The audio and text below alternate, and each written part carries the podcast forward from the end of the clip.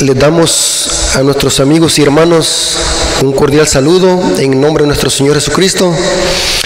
Tengan un feliz sábado. Eh, vamos a, a iniciar el estudio de la palabra de Dios. Vamos a comunicarlos con nuestro Dios y con su Espíritu Santo para que nos guíe en este estudio. Así que vamos a orar. Señor que está en el cielo, santificado sea tu nombre. Gracias Señor porque nos permites estar en este lugar para poder predicar tu palabra y que toda la comunidad que está oyendo a través de este sonido puedan ellos también aceptar tu verdad en su corazón y puedan obedecerla. Te rogamos Señor de que tu Espíritu Santo sea el guía de este estudio, que nos ayude a discernir tu palabra de una manera correcta y la podamos interpretar de acuerdo a tu Santo Espíritu. Bendice, Señor, nuestras vidas y a todos nuestros hermanos y amigos que están oyendo tu palabra, pues te lo suplicamos en el nombre de Jesús. Amén. Bien, amigos y hermanos, en esta mañana vamos a, a estudiar sobre los 144 mil, la parte número 2. Eh, vamos a hablar acerca de si los 144 mil son judíos literales con sangre de Abraham en las venas o si estos judíos o estos israelitas deben de interpretarse de una manera espiritual. De ese tratará el estudio y vamos a ir a lo que dice la palabra de Dios sobre este hermoso tema.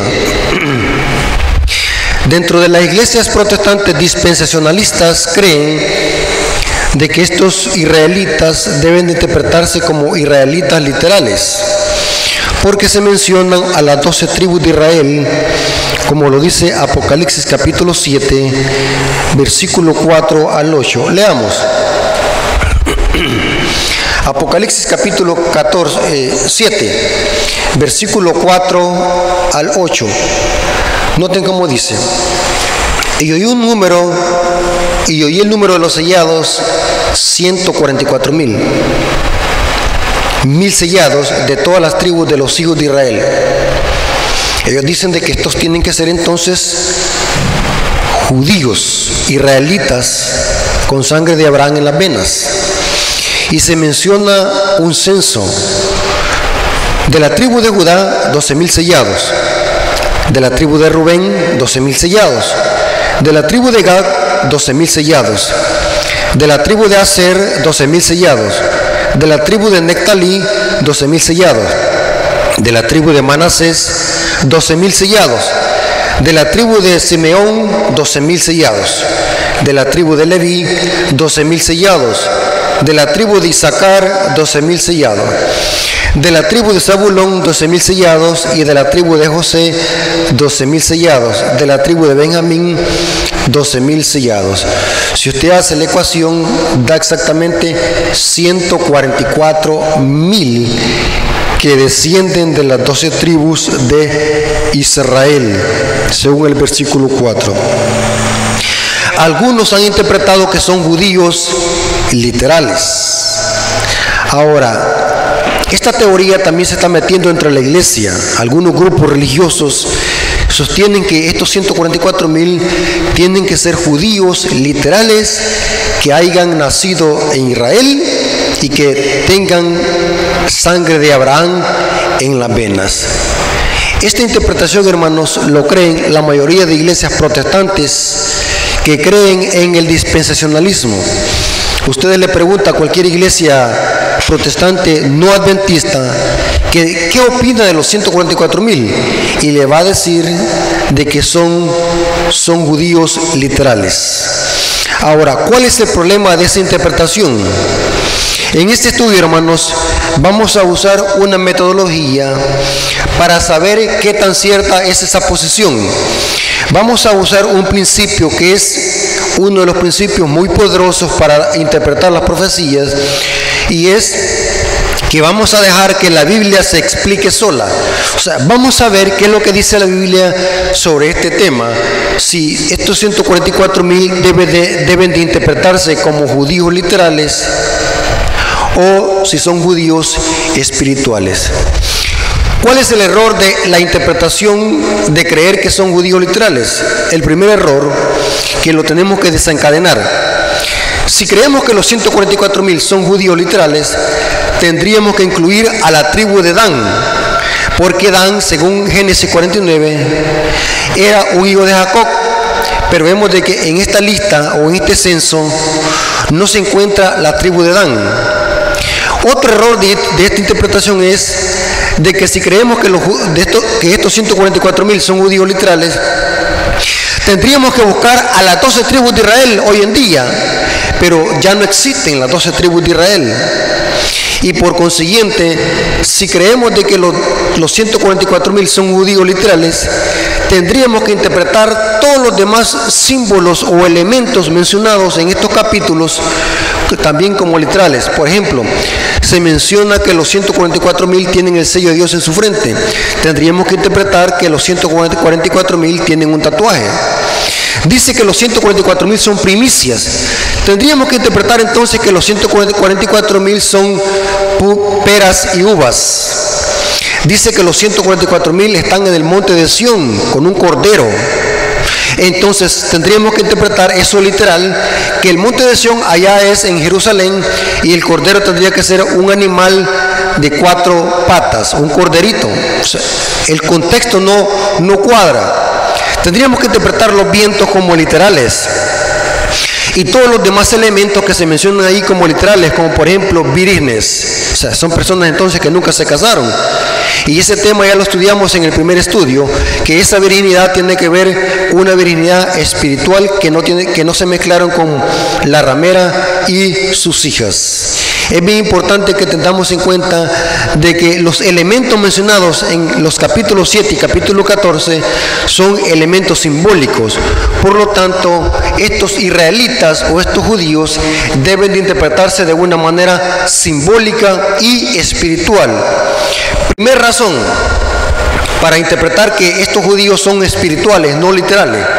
Si nosotros analizamos el contexto, el contexto de Apocalipsis capítulo 14, versículo 1, después miré aquí el cordero que estaba en pie sobre que estaba en pie sobre el monte de Sión y con él 144 mil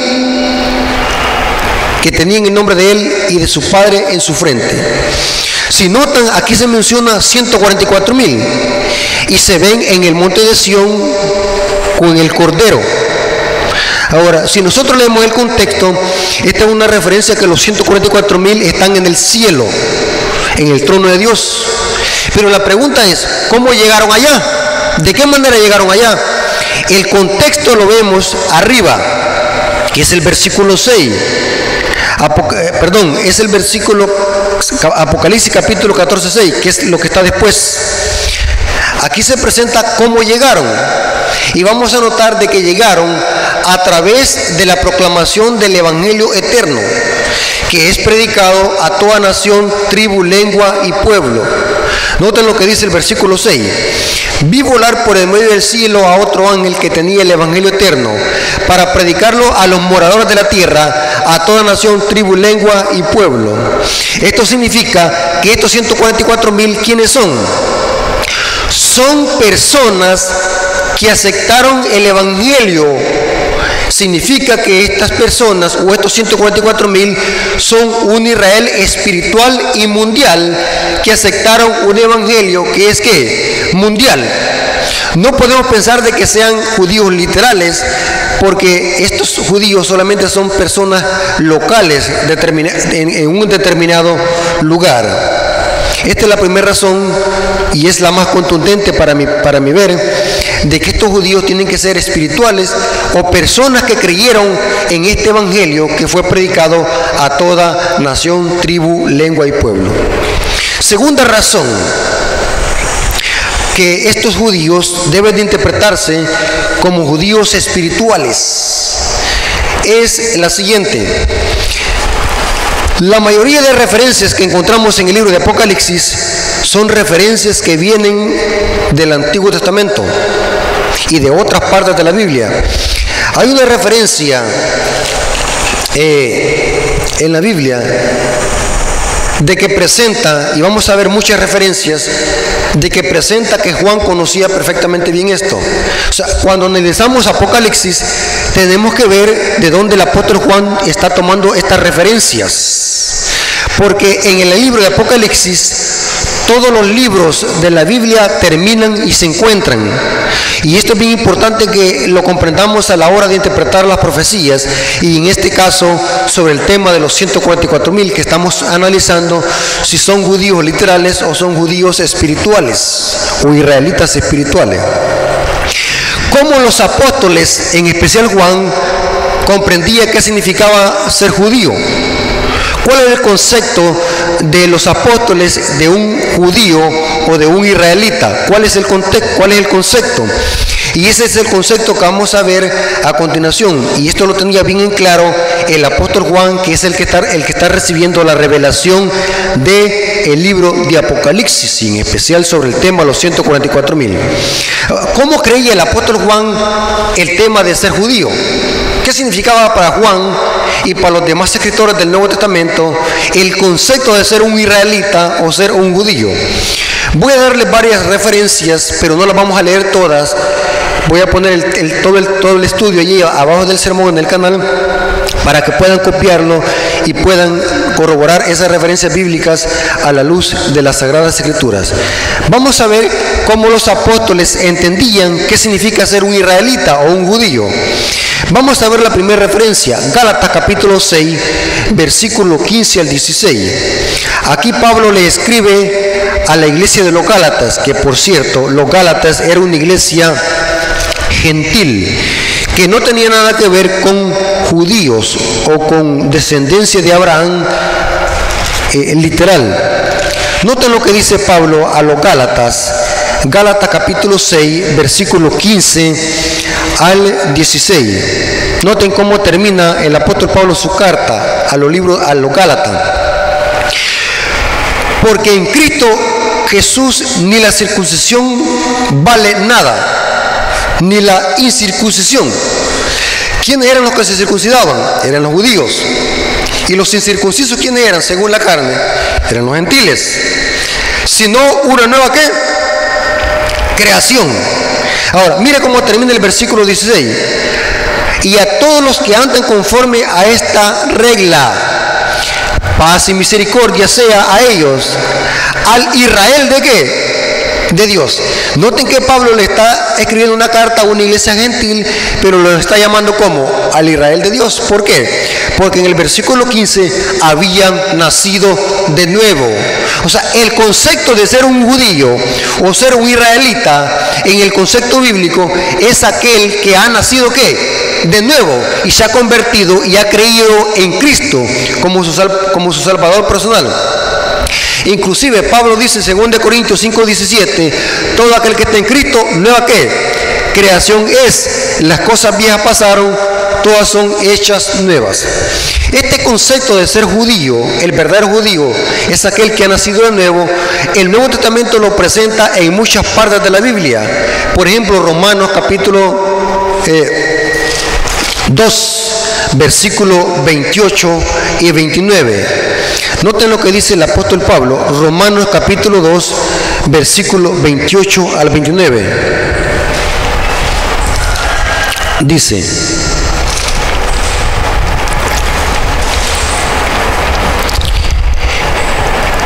pues no es judío el que lo es exteriormente. ¿Quiénes se circuncidaban exteriormente? Los judíos, según la carne. Pero dice Pablo, no es judío el que lo es exteriormente, ni la circuncisión la que se hace en la carne exteriormente. pero ¿quién entonces es judío? Si no es judío, el que lo es interior y la circuncisión es la del corazón. En espíritu, no en la letra. La alabanza de la cual no viene de los hombres, sino que de Dios. ¿Qué representa ser un judío? Es aquel que ha sido convertido es aquel que ha sido circuncidado en el corazón, es aquel que ha nacido de nuevo. Ese es un judío, no por pertenecer a una nación, no por pertenecer o tener sangre de Abraham en las venas. Es un judío. Judío es aquel que, el que se ha convertido, el que ha nacido de nuevo. Esto lo repite también Pablo a los Gálatas. Gálatas 3, 28 y 29. Ya no hay judío ni griego. Y mira, vamos a notar qué es lo que hace esa diferencia. No hay judío ni griego, no hay esclavo ni libre, no hay varón ni mujer, porque todos son vosotros, sos uno en qué? En Cristo Jesús. Y si vosotros sois de Cristo, ciertamente línea de Abraham sois y herederos según qué? La promesa. ¿Quién es un judío según la Biblia? Un judío es aquel que ha entregado su vida a Jesús y se ha unido a Jesús por la fe ese es el que también es descendiente de Abraham y es contado también por justicia. Romanos capítulo 9, versículos 6 y 8. Noten que este texto lo dice más claro. Romanos capítulo 9, versículo 6 y 8. No que la palabra de Dios haya fallado porque no todos los que descienden de Israel son israelitas. Claro. Entonces, cuando vemos que en Apocalipsis 7 se mencionan los 144 mil, ¿de qué clase de israelitas está hablando? Son israelitas que son de la fe, según la promesa. Y dice el versículo 7, ni por ser descendientes de Abraham son todos hijos, sino en Isaac te será llamada que la descendencia. Y esto es, no los que son hijos según la promesa, son israelitas o son hijos de Dios, sino los que son hijos según la promesa, son contados por descendientes. Ahora, el verdadero Israel, hermanos, está compuesto de judíos convertidos y de gentiles convertidos. Un judío sin Cristo no es judío, porque la definición bíblica de ser judío es aquel que se ha unido a Cristo por la fe, es aquel que se ha unido al pacto. El verdadero israelita está compuesto de judíos convertidos y de gentiles convertidos a Cristo. Esto lo dice Pablo en el libro de Efesios, capítulo 2, versículo 11. Y esto lo sabía perfectamente bien el apóstol Juan, que es el que escribió el libro de Apocalipsis. Efesios capítulo 2, versículo 11 hasta el 14. Noten qué interesante. Efesios 2.11. Por tanto, acordaos de que en otro tiempo vosotros los gentiles, en cuanto a la carne, eras llamados incircuncisos por la llamada circuncisión hecha mano de carne, en la carne, porque los judíos así llamaban a los gentiles incircuncisos, según la carne. Y dice el versículo 12, en aquel tiempo estaba sin Cristo alejados de la ciudadanía de Israel y ajenos a los pactos de la promesa, sin esperanza y sin Dios en el mundo. Pero ahora en Cristo Jesús, vosotros que en otro tiempo estabais lejos, habéis sido hechos cercanos por la sangre de Cristo. Porque Él es nuestra paz. Que de ambos pueblos, noten, que de ambos pueblos hizo uno derribando la pared intermedia de separación, porque los judíos en el templo habían hecho una gran pared, que había una, esa pared dividía el atrio de, los judíos de los gentiles, los gentiles no podían adorar donde los judíos adoraban en el santuario. Y ellos se habían creado esa pared, no solamente una pared física, sino una pared prejuiciosa que excluía a los gentiles de la ciudadanía de Israel. Pero ahora Pablo dice, en Cristo Jesús llegamos a ser un solo pueblo, un solo Israel. ¿Qué pasa a un judío según la carne que no tiene Cristo en su corazón? ¿Cómo lo define la Biblia a un judío según la carne sin haber nacido de nuevo? La Biblia le llama en Apocalipsis 3.9, le llama sinagoga de Satanás.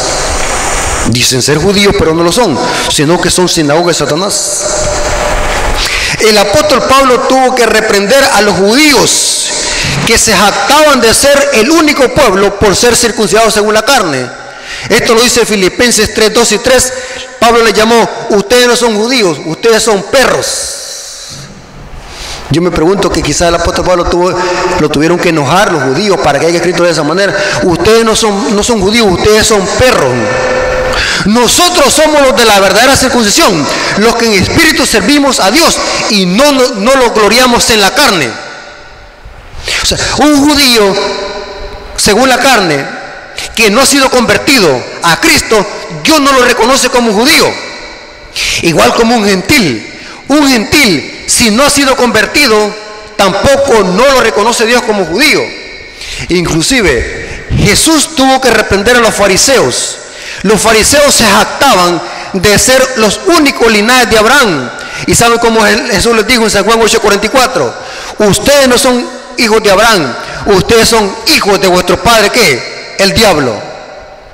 El verdadero judío es aquel que es contado por justicia, es aquel que desciende de Abraham por la fe, cuando se une a Cristo, el verdadero judío. Gálatas capítulo 3, versículo 7 dice lo siguiente el apóstol Pablo. Gálatas capítulo 3, versículo 7 dice lo siguiente el apóstol San Pablo.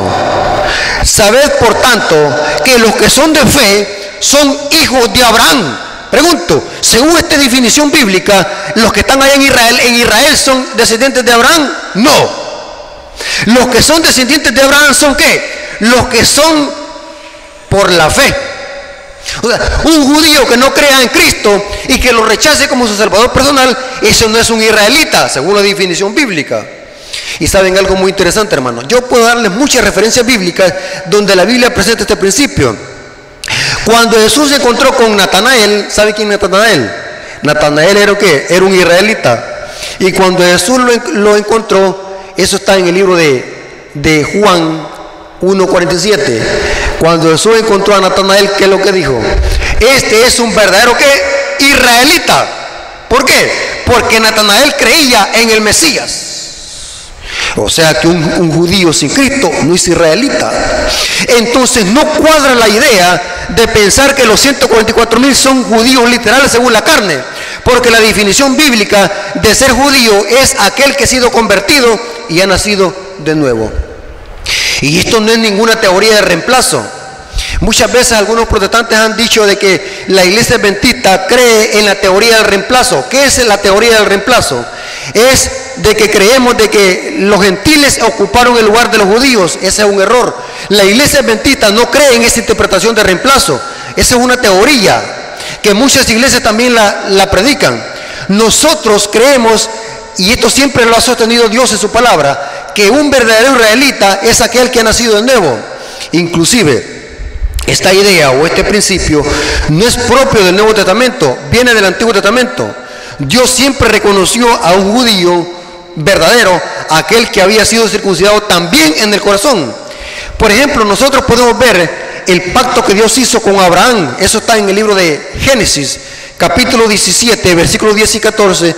Dios hizo un pacto con Abraham de que para formar parte de Israel o del pueblo de Dios tenía que cada uno tanto el natural como el extranjero, circuncidarse en el prepucio, en la carne.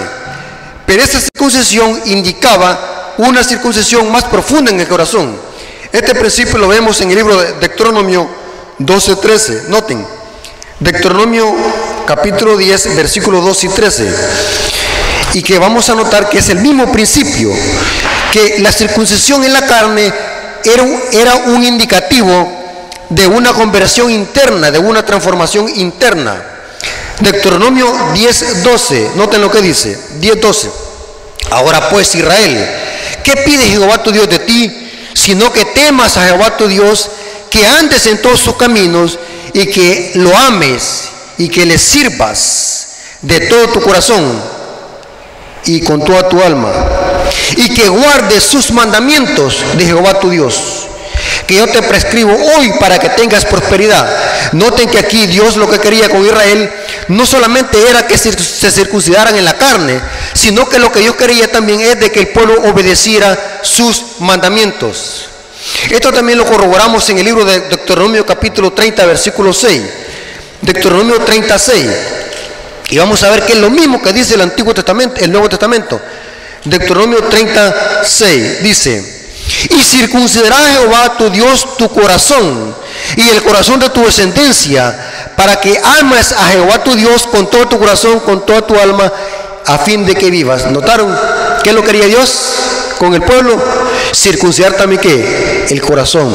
O sea, la circuncisión en la carne valía solamente cuando la circuncisión en el corazón también existía. De lo contrario, no servía de nada. Porque para Dios la circuncisión en el corazón era la más importante. Noten lo que dice Jeremías 4.4. Jeremías 4.4. Aquí está más claro este principio. Y noten que estamos también en el, en el Antiguo Testamento. Jeremías 4:4. Circuncidados a Jehová y quitad el prepucio de vuestro corazón, varones de Judá, moradores de Jerusalén. No sea que mi ira salga como fuego y se encienda y no haya quien se la apague por la maldad de vuestras obras. Notaron de que para Dios cuál, cuál, circuncisión es la más importante en el corazón. Claro que Dios había dicho que el rito eterno tendría que hacerse.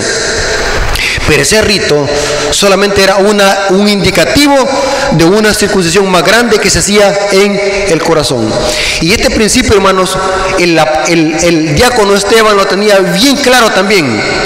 Noten que Esteban, en el sermón que le dio a los fariseos hipócritas, antes de que lo apedrearan, Esteban les dijo también, ustedes son incircuncisos de corazón. Eso está en Hechos 7:51. O sea, Esteban tenía bien en claro también de que la verdadera circuncisión no era la de la carne, sino la del corazón. Y esto los enojó a los fariseos, porque dice el libro de Hechos capítulo 7 que agarraron rocas y piedras para matar a Esteban y lo mataron. Porque decirle a un judío, usted es un, incircunciso, es como pegarle una cachetada en la cara. Es una ofensa. Y en verdad, un judío que no esté circuncidado en, el corazón, que no cree en el Mesías y que no abraza el pacto, para Dios no es verdadero israelita, es un incircunciso de corazón. Esto no es ninguna teoría de reemplazo, porque el apóstol Pablo hace bien claro este principio. En el libro de Romanos capítulo 11 habla de una, de una analogía de un olivo, donde dice que Israel, el remanente de Israel es el, es el olivo original y nosotros como gentiles hemos sido que injertados.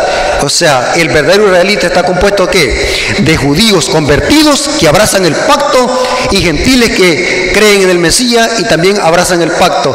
Ese es el verdadero israelita que menciona Apocalipsis como los 144 mil. Ahora, es bien interesante, hermanos, también lo siguiente. En la Biblia no está nada por casualidad. Toda cosa que encontramos en la Biblia está por algo. No está por ocupar espacio. Cada detalle, cada símbolo, cada precepto, cada principio representa o significa algo. Y que solamente podemos llegar a, conocer el verdadero significado de ese símbolo a través del principio, la Biblia se explica sola. ¿Por qué se menciona a Israel? como parte de los 144 mil, porque dice que son de las 12 tribus de Israel. Ya vimos de que son judíos espirituales, pero ¿qué tiene que ver Israel? ¿Por qué se menciona a Israel? ¿Qué tiene que ver Israel? Voy a darle algunas referencias bíblicas y esto lo pueden corroborar ustedes en sus casas o después de que copien el estudio. ¿Quién era Israel? ¿Quién era Israel? ¿O de dónde surgió el nombre Israel? Estuve viendo algunas referencias bíblicas que el nombre Israel se le puso a Jacob cuando luchó con quién? Con el ángel en Peniel. Eso está en el libro de Génesis 32, versículo 27 al 28. Dice que luchó toda la noche. Y dice que el ángel le dijo que era, que era Cristo, el ángel de Jehová. Déjame, porque ya raya el alba. Y dice que luchó hasta el amanecer. Y luchó con Dios. Y dice que el ángel le dijo, ¿cómo te llamas? Y Jacob le dijo, me llamo Jacob. ¿Saben qué significa la palabra Jacob? Si ustedes buscan un diccionario, la palabra Jacob significa suplantador mentiroso. Pero viene el ángel y le dice, ya no te llamarás Jacob, sino que te, llamará, te llamará qué? Israel, porque has vencido. Porque la palabra Israel significa vencedor. La referencia que se da a Israel con los 144 mil y la relación es porque los 144 mil también vencerán como lo hizo Jacob. ¿A quién vencerán los 144 mil? Solamente vencerán a alguien y a algo. A la bestia, a su imagen y a la marca de la bestia. Noten lo que dice Apocalipsis capítulo 24. Inclusive los 144 mil son los únicos que pasarán por el tiempo de angustia de Jacob y por la persecución que impondrá el papado y el protestantismo apóstata. Noten lo que dice Apocalipsis. Aquí están en el cielo los 144 mil. Apocalipsis capítulo 20, versículo 4. Noten. los 144 mil van a vencer a estos sistemas y vi tronos y se sentaron sobre ellos los que recibieron facultad de juzgar. Y vi las almas de los decapitados por causa del testimonio de Jesús y por la palabra de Dios. Los que no habían, noten, van a haber mártires que van a morir por Jesús, pero va a haber un grupo que no va a morir. Esos son los 144 mil. Y noten cómo dice. Los que no habían adorado a la bestia en su imagen Pregunto, hermanos, ¿quiénes son los que van a estar vivos cuando se decrete la imposición de la marca de la bestia? Cuando venga la ley dominical, cuando se imponga el decreto de muerte, cuando se una la iglesia con el Estado, que es la imagen de la bestia. ¿Quiénes son los que van a pasar por esa crisis? Los 144 mil. Y sigue diciendo, y por la palabra de Dios, los que no habían adorado a la bestia en su imagen y que no recibieron la marca de la bestia en su frente ni en sus manos y vivieron y reinaron con Cristo, ¿qué? Mil años.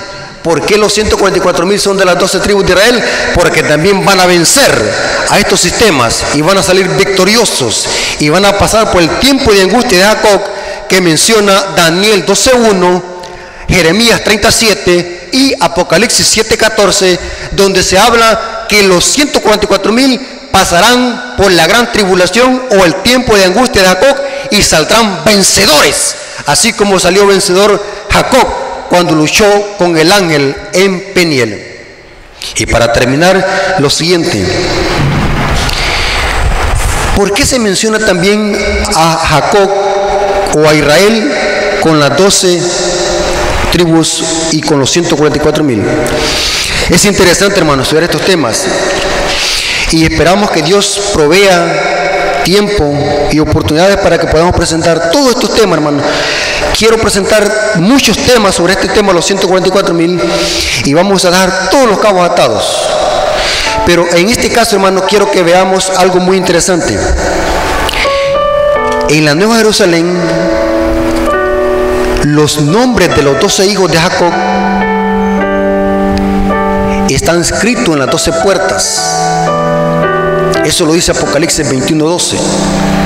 Hay doce puertas en la Nueva Jerusalén y en cada puerta hay uno, un nombre de los hijos de Jacob. Pero como Dan no fue quitado de la lista por ser un impío que metió la idolatría a Israel, ocupó los hijos de Jacob ocuparon, perdón, los hijos de José ocuparon el lugar de Dan. Pero lo interesante es de que dice Apocalipsis que los doce nombres están en las doce puertas. Pero ¿por qué en las doce puertas? ¿Qué tiene que ver? ¿Para qué se usa una puerta? Para entrar. Y saben hermanos, esta referencia de estas puertas, solamente hay un pasaje en, en, el Antiguo Testamento donde se habla de puerta. Y esa referencia viene de Isaías 26.2. E inclusive algunas versiones de Biblia conectan esas puertas con Isaías 26.2. Allí en Isaías 26.2 dice que va a haber a alguien que dirá, abrir las puertas a la gente justa, guardadora de verdades. O sea, que en cada puerta va a entrar alguien de los redimidos. Pero ¿por qué las puertas? Porque cada puerta representa un carácter de cada hijo de Jacob si tenemos tiempo, hermanos, en estos estudios que vamos a estar dando, vamos a hablar de cada uno de los caracteres.